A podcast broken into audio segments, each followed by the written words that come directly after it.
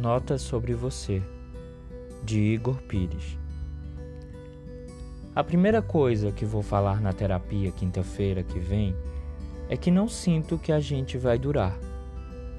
Vou dizer que essa constatação talvez venha de uma autossabotagem a que tenho me proposto, de maneira ferrenha. Vou pedir ajuda para desconstruir ou confirmar a hipótese. Vou dizer: ele me deixa feliz 99% do tempo, mas insisto em me apegar àqueles 1%. Vou dizer que amo muito você, mas que não consigo vislumbrar um futuro. Vou perguntar: mas é assim? Toda e qualquer relação precisa de um futuro?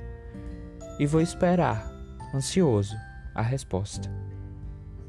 Quero que ela me ajude Sobretudo, quero ser ajudado a não me machucar mais, a aprender que mereço ser amado, ainda que outras pessoas tenham me dito que não. Porque no fundo, eu sei. Eu sei que mereço amor e mereço a calma e mereço paz e mereço você. Você é muito bom para mim. Eu só tenho medo da brechinha por onde a gente já se desencontrou. Para mim, qualquer brecha sempre vira, uma hora ou outra, um furacão.